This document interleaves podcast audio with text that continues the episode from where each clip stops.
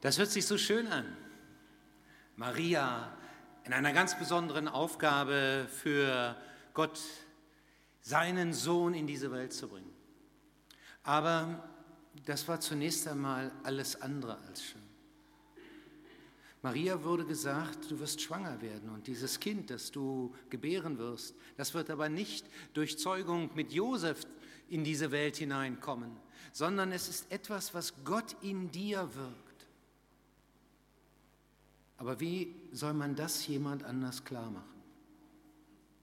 Wie soll das jemand anders gesagt werden können? Niemand wird das glauben.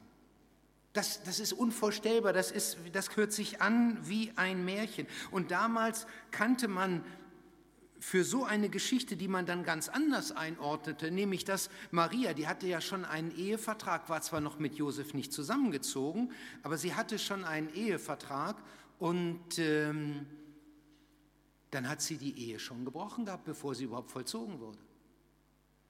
Muss ich ein bisschen zurückgehen, wir haben ein bisschen viel Hall hier, ne? Vielleicht bin ich zu weit. Ähm, und dafür kannte man damals zwei Konsequenzen. Die eine Konsequenz war Todesstrafe. Die vollzog man aber nicht mehr so direkt. Und die andere Konsequenz war, man löste den Ehevertrag, man löste die Verlobung. Aber da gab es zwei Varianten. Die eine Variante hieß, man gab an, welche Gründe dazu geführt haben. Dann würde Maria eine Geächtete sein in der Gesellschaft. Man würde sie fast wie ausstoßen. Dann gab es noch eine zweite Möglichkeit, dass man die Gründe nicht offenlegte, was äh, manchmal in der Bibel als heimlich genannt wird. Josef dachte, sie heimlich zu verlassen. Das heimlich ist nicht so heimlich gemeint, sondern bedeutet eigentlich nur, dass die Gründe nicht öffentlich genannt werden und dass sie damit eine Chance haben würde, vielleicht irgendjemand schnell anderes an ihre Seite zu kriegen, mit dem einen Vertrag zu schließen und dann es so aussehen zu lassen, als ob das Kind von dem anderen wäre. Aber wenn das nicht funktioniert, dann wäre Maria genauso eine Geächtete. Die hatte kaum eine Chance, noch einen Mann zu finden. Die hatte kaum eine Chance, sich äh, dann überhaupt noch in Zukunft auf Dauer versorgen zu können. Und das, was sich so toll anhört, Maria die bringt den Retter der Welt, äh, gebiert den Retter der Welt. Das ist zunächst einmal eine Riesenkatastrophe. Und was macht man dann, wenn man in einer solchen Situation ist? Und da merkt man, dass die Weihnachtsgeschichte, die wir ja ähm, als den großen Plan Gottes äh, aufnehmen, dass die auch eine sehr persönliche Seite hat. Denn im Glauben fängt es immer zuerst persönlich an. Es hat eine persönliche Seite. Und hier heißt es so, da machte sich Maria auf in, auf den Weg ins Bergland von Juda, so schnell sie konnte. Denn der Engel hatte ihr etwas als Ermutigung gegeben. Der hatte ihr gesagt, Elisabeth, deine Verwandte, die ist auch schwanger von der kein Mensch geglaubt hätte, dass sie jemals noch schwanger wird. Inzwischen hatte sie ein Alter erreicht von jenseits von Gut und Böse. Also da äh, sind ganz andere Dinge dran, nicht? Ich weiß nicht, ob es damals auch schon Gebiss gab oder so. Aber ich sag mal, äh, da, bist du, äh, da bist du anders unterwegs. Da denkst du nie im Leben daran, dass du noch schwanger wirst. Und dann heißt, sagt dieser Engel, sie ist schon im sechsten Monat, denn bei Gott ist kein Ding unmöglich. Wisst ihr, es kommt mir so vor, als, Gott, als ob Gott hier persönlich Maria etwas sagt. Bei all den Plänen, die er jetzt mit dieser Welt hat, ist es so, dass er sagt, Maria, ich weiß, du hast mir gesagt, du willst mir vertrauen, aber ich weiß auch deine Fragen. Ich weiß das, was du im Moment denkst. Wie soll das geschehen? Wie soll das möglich sein? Und dann gibt ihr ihr diesen Hinweis. Elisabeth, deine Verwandte, die ist jetzt im sechsten Monat schwanger. Kein Mensch hat je gedacht, dass die nochmal schwanger wird. Er sagt nicht, geh dahin, mach das, das war kein Auftrag. Aber er bot ihr diese Möglichkeit weil er in das Herz von Maria guckt.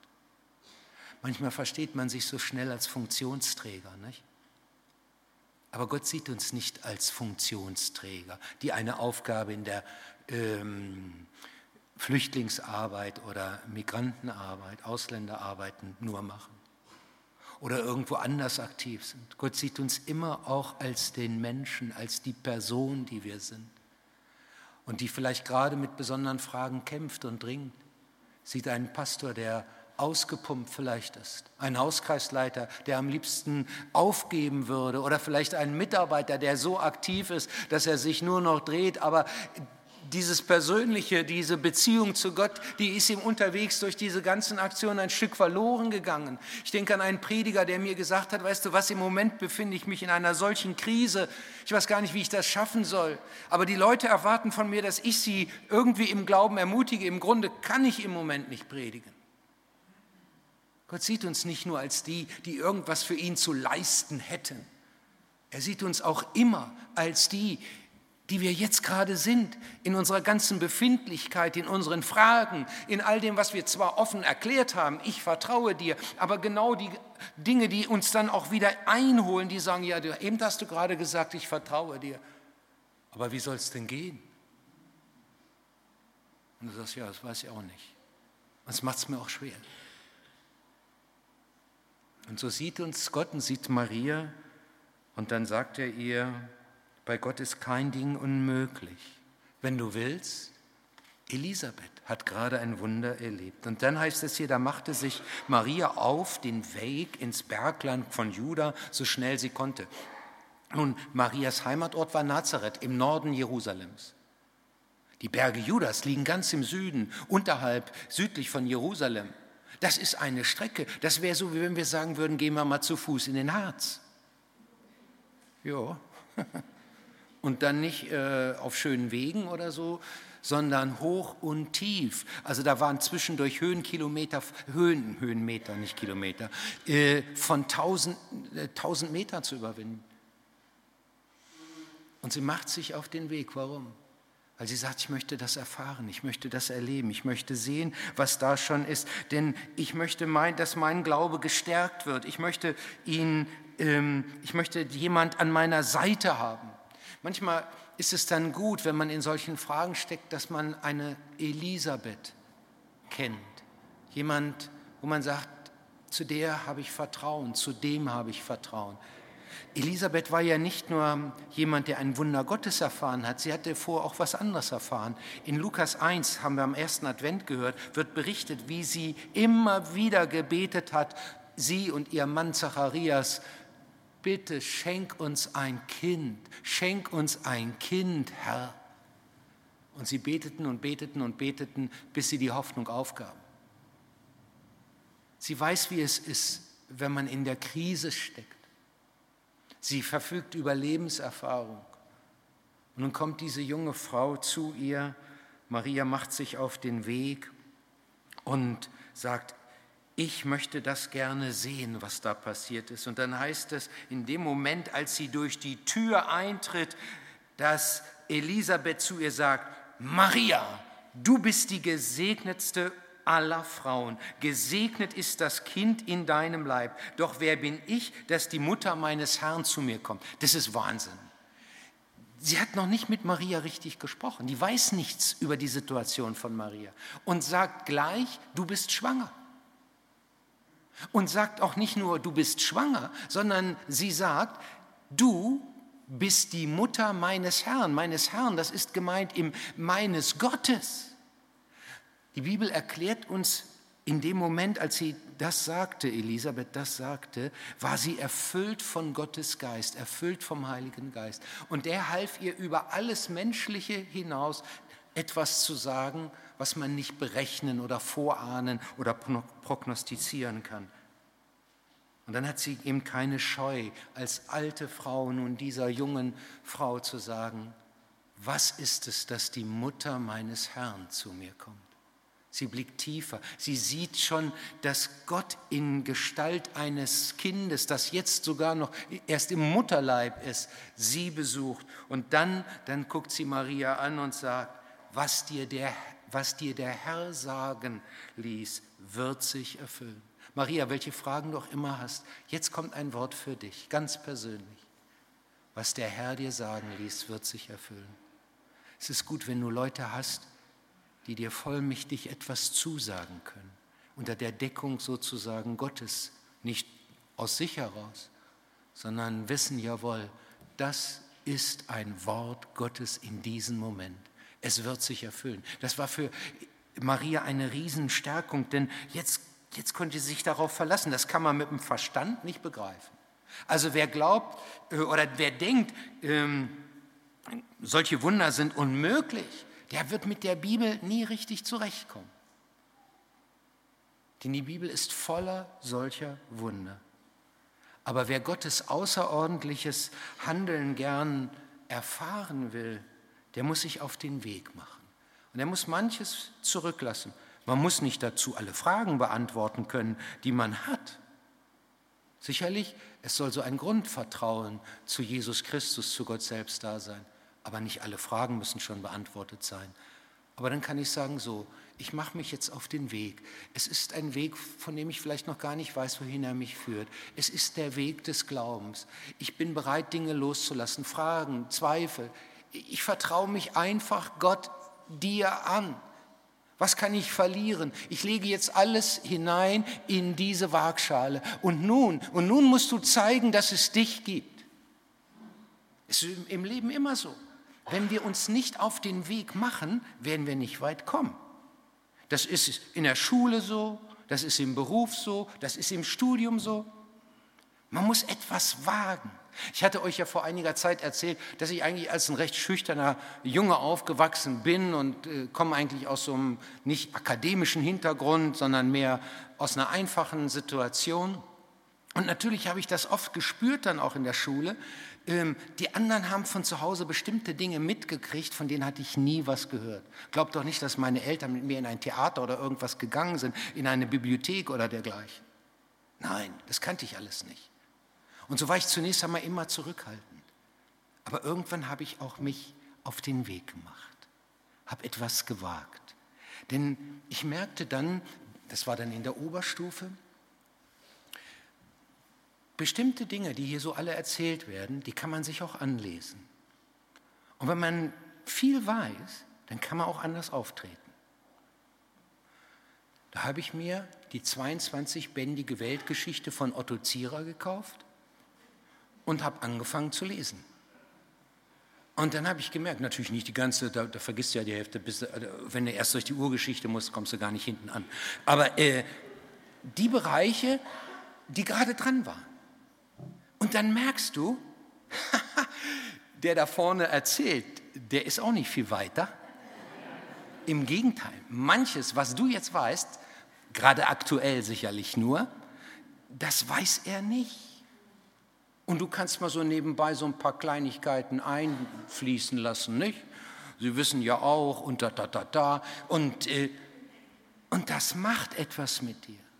Du wagst etwas, du wagst dich aus der Deckung und du merkst, das funktioniert sogar. Du machst dich auf den Weg. Das ist mir im Leben manchmal so gegangen, dass ich gesagt habe, jawohl, auch im Studium merkte ich, ja, der Prof weiß doch auch nicht alles. Er kocht doch auch mit Wasser, ganz normal, ist ein Mensch wie ich auch. Der hat natürlich mehr Wissen angesammelt, aber wenn ich mich in Details vertiefe, kann ich ihm auch gegenübertreten. Vielleicht ist es so, dass durch meine Herkunft es so ist, dass ich erst immer so ein gewisses Abchecken brauche der Situation. Aber wenn sie abgecheckt ist, dann kann ich mich auch ruhig nach vorne wagen. Und so ist es auch im Glauben. Vielleicht bist du gerade am Abchecken.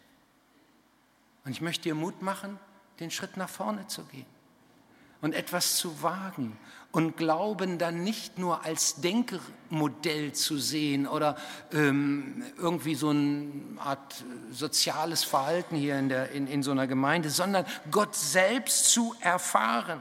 Darum geht es hier, dass wir dann genau das erleben, was, was Maria auch erlebt. Auf einmal öffnet sich die Situation und sie erfährt, das, was dir gesagt wurde, das wird sich erfüllen. Guck mal, davon ist die Weihnachtsgeschichte auch gekennzeichnet. Den Hirten wird gesagt, euch ist heute der Retter geboren, welcher ist Christus, der Herr, in der Stadt Bethlehem. Und das habt zu Zeichen, ihr werdet finden, das Kind in, im Windeln gewickelt und in einer Krippe liegen. Und was machen die Hirten? Die sagen nicht, trinken wir erstmal einen Kaffee oder einen Tee und schlafen mal eine Nacht weiter. Nein, die haben sich eilend sofort auf den Weg gemacht. Und wie geht's weiter? Und sie fanden Maria und Josef dazu das Kind in der Krippe. Sie sehen es und dann macht es mit ihnen Bang. Dann können sie es nicht mehr in, in sich allein tragen. Sie gehen nach Bethlehem und sagen, Ihr müsst das sehen, was da geschehen ist, die Geschichte sehen, die da sich zugetragen hat. Sie sind erfüllt, so erfüllt wie Maria, die dann, als sie das alles hört, auf einmal spontan in einen Lobgesang ausbricht und sagt, von ganzem Herzen preise ich dich, Herr, und mein Geist jubelt vor Freude über Gott, meinen Retter, denn er hat mich seine Dienerin, gnädig angesehen, eine geringe, unbedeutende Frau. Sie erlebt Gottes Zuwendung ganz persönlich. Und so wie es auch wir erleben können, wenn wir uns auf den Weg machen, auf den Weg des Glaubens und uns Gott anvertrauen. Dazu werde ich am Ende dieser Predigt wieder eine ganz praktische Gelegenheit geben.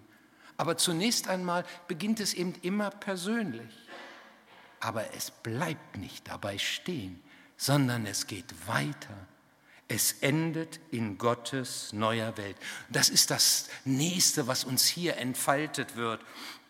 Ich weiß nicht, was so deine große Sehnsucht ist, wovon du träumst oder was dich beeindruckt oder wofür du äh, begeistert bist. Denn jetzt kommen wir eigentlich auf die Dimension von Weihnachten, die über dieses persönliche Mein oder Ich, meiner, mir, mich hinausgeht. Da wird dieser kleinkarierte Horizont, wo alles sich um uns dreht, aufgebrochen. In, in den 60er Jahren gab es einen interessanten Werbespot, ähm, der das so, so deutlich zeigt, dieses kleinbürgerlich karierte Denken, wo es nur alles um uns sich dreht, mein Haus, mein Boot. Naja, guckt es euch mal an, vielleicht erinnert ihr euch sogar. Nein, der Schober! Schröder! Mensch, ewig nicht gesehen. Setz dich! Wie geht's dir? Gut, und dir? Blendend! Warte mal. Mein Haus, mein Auto, mein Boot. Mein Haus, mein Auto, mein Boot. Meine Pferde und meine Pferdepflegerin. Aber in der Schule da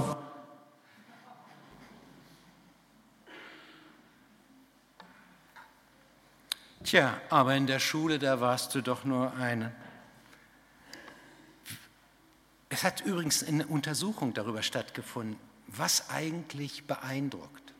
Und da fand man heraus, es ist nicht die Höhe des Einkommens oder die Größe des Besitzes, sondern es ist in der Hauptsache, du hast mehr als dein Nachbar. Das gibt die tiefste Lebenszufriedenheit, wurde da also wurde da so von einem Göttinger Wissenschaftler herausgefunden. Aber ich glaube das nicht. Ich glaube, das Denken muss darüber hinausgehen. Es muss raus über dieses mein Haus, mein Auto, mein Boot gehen. Ich habe vor kurzem den Film Selma geschaut. Ich weiß nicht, kennst du den auch? Äh, letztes Jahr in die deutschen Kinos gekommen und er zeigt, wie die Schwarzen in den 60er Jahren, besonders im Süden von USA, benachteiligt wurden. Sie hatten inzwischen zwar das Wahlrecht bekommen, zugesprochen bekommen, aber sie, es wurde mit allen Tricks, gerade in den Südstaaten, äh, versucht, das in ihrer Ausübung zu verhindern. Und dann wird gezeigt, wie grausam auch manche Sheriffs da äh, gegen die Schwarzen vorgingen, wie ungerecht, brutal.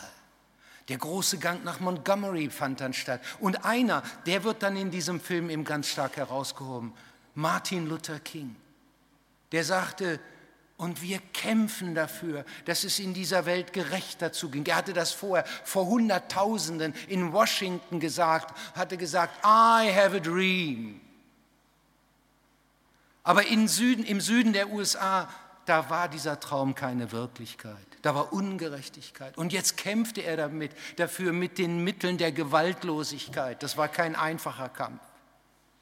Aber er träumte von dem Reich Gottes, wo endlich Gerechtigkeit ist, wo endlich diese Ungerechtigkeit aufhört. Er wusste, dieses Reich, das bricht erst an, wenn Gott es selbst schafft. Da muss Gott die ganze Welt erneuern. Da muss Jesus Christus noch einmal auf diese Erde kommen. Und zwar dann wird alles neu werden. Aber bis dahin wollte er sich einsetzen, dass wenigstens ein Teil, dass so viel wie möglich von dieser Gerechtigkeit sich hier erfüllt. Weißt du, diese Botschaft und solche Leute, die faszinieren mich. Die faszinieren mich. Wenn ich schon bei der Schule war, mein Banknachbar und ich, wir verstanden uns gut. Wir hatten viele Hobbys im Sport und auch in anderen Dingen und waren so ähnlich ausgerichtet. Aber dann, gegen Ende der Mittelstufe, da entwickelten sich unsere Überzeugungen verschieden. Ich fand zum Glauben an Jesus Christus und das faszinierte mich. Die Bergpredigt und das, was daraus folgt. Er wurde Mitglied der KPDML, der Kommunistischen Partei Deutschlands marxistisch-leninistischer Richtung, die vor allen Dingen auf China schauten, auf das, was Mao dort angefangen hat. Und er kämpfte für eine Veränderung der Gesellschaft hier. In der 11. und 12. Klasse war er bereit, morgens um 6 Uhr bei uns an der Hütte zu stehen und seine Schriften und seine Zeitschriften, äh, Zeitungen weiterzugeben, um dann anschließend in den Unterricht, in die Schule zu kommen. Er kämpfte dafür. Das hat mich fasziniert und manchmal habe ich gesagt, du kämpfst für das Gleiche, für das ich auch kämpfe. Aber ich auf einem anderen Weg als du. Aber in der Schau eine gerechte Gesellschaft herzustellen,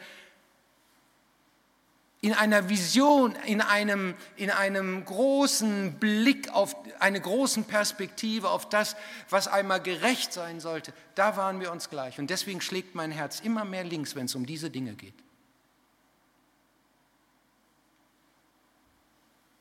Es kann doch nicht sein, dass die Ungerechtigkeit in dieser Welt auch von Christen einfach so akzeptiert wird nach dem Motto, ja, da kann man nichts machen. Das ist mal so. Was sagt Maria? Er stürzt Herrscher von ihrem Thron und Unterdrückte richtet er auf. Die Hungrigen beschenkt er mit Gütern und die Reichen schickt er mit leeren Händen wieder weg. Es gibt ein Reich, da hört die Ungerechtigkeit zwischen Reich und Arm auf. Die ungerechte Verteilung der Güter in dieser Welt, die ungerechte Verteilung auch von Kapital und ähm, ich sag mal Arbeit in diesem Staat. Manche Menschen brauchen nichts mehr zu tun hier in Deutschland. Die leben davon, dass ihr Geld arbeitet. Ist das gerecht? Ich finde das nicht gerecht. Ich lebe für ein Reich, wo es anders ist, wo die Hungrigen mit Gütern beschenkt werden und die Reichen mit leeren Händen wieder weggehen. Und das ist mehr als nur Equal Pay. Das ist etwas, wo endlich das anbricht, was Christus erfüllen will. Das geht ja hier noch weiter. Sie werden vom Thron gestürzt. Ihr Lieben, irgendwann mal müssen doch die zur Rechenschaft gezogen werden, die Unschuldige, die, Zivil, die, die Zivilbevölkerung mit ihren Bomben bewerfen, ob in Aleppo oder anderswo. Da kann man doch nicht einfach den Mantel des Erbarmens drüber strecken. Irgendwann müssen sie sich einmal verantworten. Die, die kein Gewissen haben, aber die Macht leider. Ich warte auf ein Reich, das kommt wo das endlich vorbei ist. Ich weiß, das ist in dieser Welt immer, und damit habe ich mich unterschieden von meinem Banknachbarn, der übrigens auch dann seinen Weg weitergemacht hat, ganz interessant. In der Art und Weise, wie es kommt und was wir dazu beitragen. Ich sage das immer nur vorläufig, du scheiterst hier immer wieder. Aber in dem Ringen, da verstand ich ihn. Da verstand ich ihn. Was fasziniert dich? Wofür lebst du eigentlich? Bist du jemand, der meiner mir mich hat? Vielleicht auch, das, wir fromm tendieren da auch so zu. Oh, das war klasse, ich habe mich wohlgefühlt. Es ist oft so eine Innenperspektive, die wir haben. Aber die Perspektive, die uns Weihnachten entfaltet wird, die geht über das hinaus. Es ist das große, das ist die neue Menschheit, auf die die Bibel, ähm, auf die wir zugehen, die Gott schaffen will, eine neue Welt, die er schaffen will, die er natürlich schaffen muss. Aber da, da möchte ich mit dabei sein, So oft ist in den Evangelien die Rede vom Reich Gottes, vom Himmelreich oder vom Königreich Gottes. Es ist immer wieder dieses Reich, das anbrechen wird, wenn Christus noch einmal auf diese Erde kommen wird. Als Maria das erfasst, da kann sie nicht anders als zu sagen, meine Seele erhebt den Herrn und mein Geist freut sich Gottes, meines Heilandes, meines Retters. Sie, sie, das, das, das bricht durch sie durch. Da steht im, im, im Lateinischen das Wort Magnificat, und so wird dieser Abschnitt dann auch nur noch bezeichnet als das Magnificat Marias. Das heißt, das Großmachen des Herrn durch Maria. Sie sagt, der ist so groß, mein Herr, das möchte ich gern allen sagen, das möchte ich gern, dass das alle erfahren. Und so lade ich dich ein, dass du diesen Herrn kennenlernst. Ich habe das letzten Sonntag schon mitgetan. Und ich möchte das heute auch ganz schlicht wieder anbieten als eine Möglichkeit. Es ist ja so, was hat Maria hier eigentlich genau erfahren? Was haben die beiden Frauen erfahren? Nun, wenn man das versucht, in Symbolen wieder zu zeigen, dann könnte man so sagen, das Erste, was Maria gesagt wird, Gott hat dich beschenkt. Er hat dich gesegnet. Du, du kriegst erst einmal die Zuwendung Gottes, Maria. Und Maria sagt dann, ja, ich unbedeutende geringe Frau, wenn du wirklich erfährst oder erfasst, was Gott dir alles schenkt, dann sagst du, falsche Adresse Gott, ich nicht. Ich bin nur ein unbedeutender Mensch. Das ist das, was sie dann sagt. Wer bin ich denn? Die Freude über Gott, meinen Retter, aber ergreift sie dann. Sie erfasst auf einmal, jawohl, meine Seele erhebt meinen Retter, meinen Heiland. Warum? Weil sie den Zuspruch aufgenommen hat und weil der Zuspruch es so auf den Punkt bringt. Selig bist du, weil du geglaubt hast. Es wird sich alles erfüllen was dir zugesagt ist. Und das kann man ohne Probleme auch auf uns wieder übertragen und kann sagen, das ist eigentlich Gottes Weg mit uns Menschen überhaupt. Zum Anfang steht da erst einmal ganz einfach, er liebt mich, Gott liebt mich, er will mich beschenken. Er steht einfach da und sagt, komm, ich möchte dich beschenken. Aber wenn wir das richtig erkennen, dann merken wir, das passt nicht richtig zusammen, er und wir. Ich habe gesündigt, wer bin ich, dass ich das bekomme? Und dann höre ich, Jesus ist für mich gekommen. Dafür ist genau Weihnachten da. Dass diese, diese Kluft zwischen Gott und ihm, dass wir ihn ja auch nicht begreifen können, dass wir immer wieder auch ein Stück Distanz zu ihm ja mitempfinden, dass die überbrückt wird. Er ist für mich gekommen. Und so bleibt nur noch eine Frage offen. Will ich das für mich akzeptieren? Will ich das für mich annehmen? Will ich Jesus in mein Leben